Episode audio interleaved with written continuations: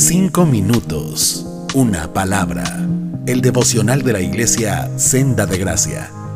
¿Has hallado consuelo en Dios en medio de tu dolor, de alguna dificultad o de algún problema?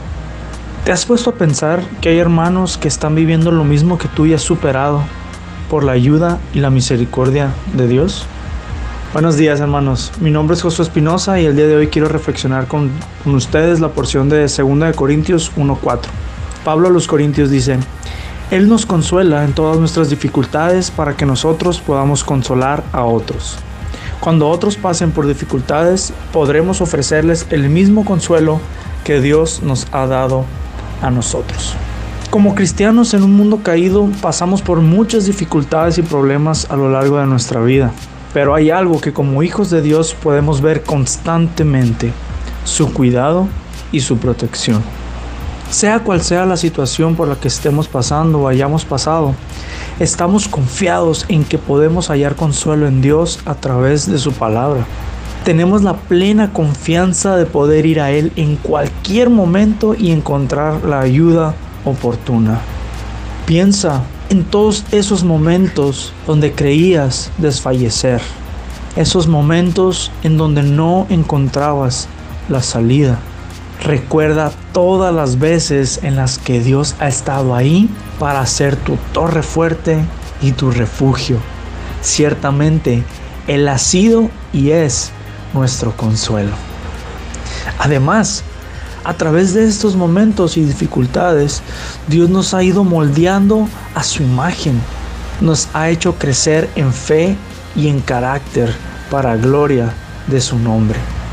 Pero esto no es nomás para beneficio de nosotros. Algo que Jesús nos enseña en su palabra es el servir a los demás. Y en este caso no es la excepción.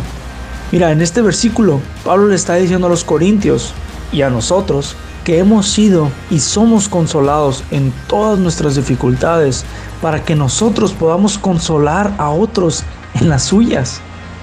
A Dios en su misericordia le ha placido usarnos como una extensión de su amor y de su cuidado hacia los demás. Dios no solo nos consuela para nuestro propio bien, sino que como un Padre amoroso lo hace para que nosotros busquemos consolar. Con el mismo consuelo que recibimos de su parte, podemos consolar a los demás. Qué privilegio nos regala Dios al formar parte de su obra.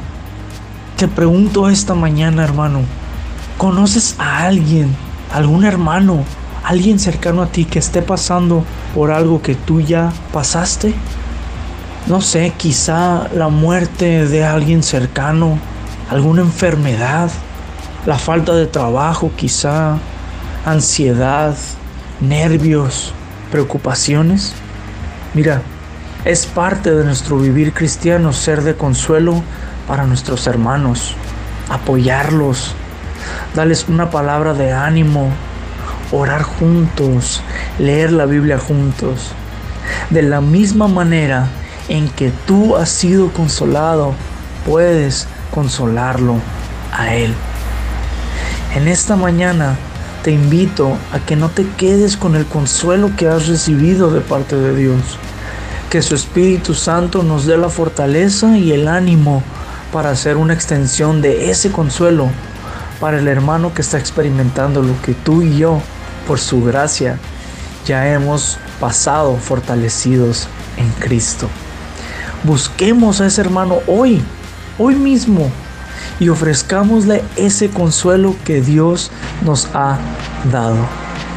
Que el Espíritu Santo nos dé la empatía y la fortaleza para hacerlo. Dios te bendiga. Cinco minutos, una palabra.